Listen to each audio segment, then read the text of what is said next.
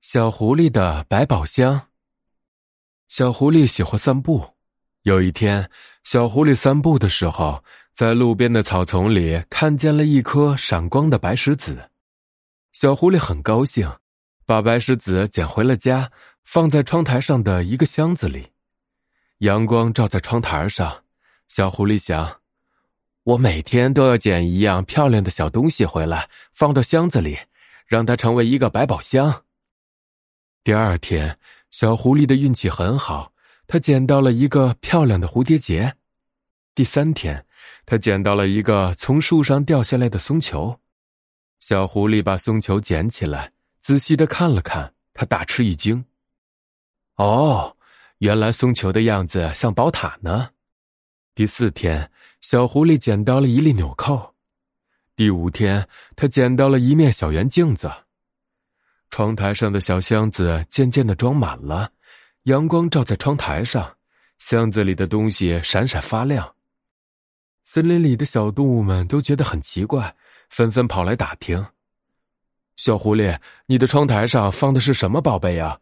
能让我们看一看吗？”“那是我的百宝箱。”小狐狸骄傲地说，“欢迎你们都来参观。”小动物们围着百宝箱左瞧右看。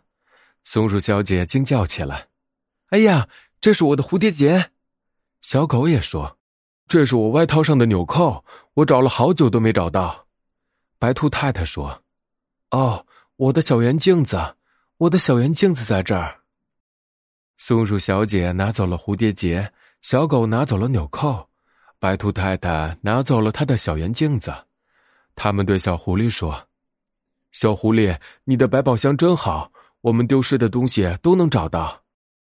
有一百只蚂蚁听说小狐狸有一个百宝箱，丢失的东西都能在箱子里找到，他们也赶来了。